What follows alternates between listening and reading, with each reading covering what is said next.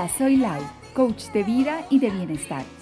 Y te doy la bienvenida a mi podcast Oh Happy, oh, Happy Day. He creado este espacio con la intención de animarte, potenciarte, darte seguridad y valor.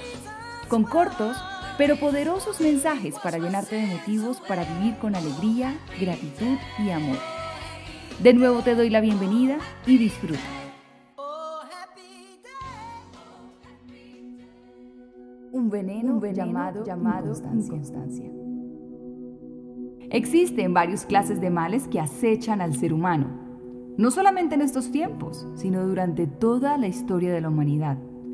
Males que si bien no se ven a simple vista, sí dejan secuelas muy grandes cuando permitimos que gobiernen nuestras vidas. Algunos de ellos son la envidia, los celos, el desamor, la pereza y varios más. Ya tú estarás pensando en algunos. Pero hoy quiero hablar exclusivamente sobre la inconstancia y por supuesto las consecuencias que deja esta.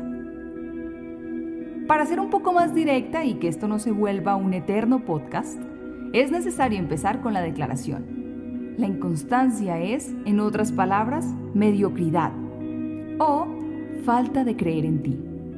¿Duro? Sí, tal vez, pero por ahí dicen que la verdad duele. Ser inconstantes nos hace renunciar a nuestros procesos, a nuestro camino, a ese propósito para lo cual estamos en este mundo. O lo que podría resultar peor, ser inconstantes nos puede llevar a la depresión por la falta de claridad sobre aquello para lo cual nacimos. Actualmente vivimos en la era microondas o fast food, o también llamada la era desechable, en donde en resumidas cuentas, si no me sirve algo ya, es porque no funciona.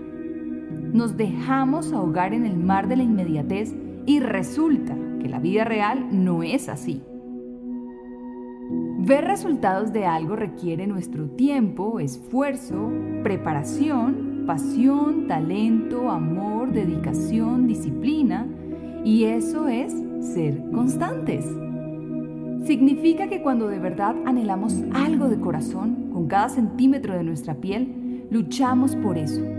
Vemos una esperanza, le ponemos fe, lo cual traduce tener certeza en eso que no vemos ahora mismo al frente de nosotros, pero que, en la medida de nuestro trabajo constante, veremos sí o sí.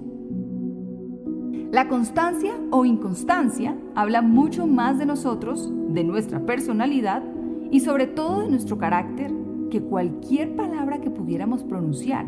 Y esto es porque la vida no solo se trata de decir o pensar, la vida se trata de hacer, de persistir, de volver a insistir, de ser constantes con optimismo y amor sobre aquellas cosas que deseamos con nuestro corazón. Para terminar, ya sea que seas constante o no ante una situación de tu vida, obtendrás resultados. Así que tú decides la clase de estos resultados que quieres para ti. Decide, hoy, el, mejor, el mejor.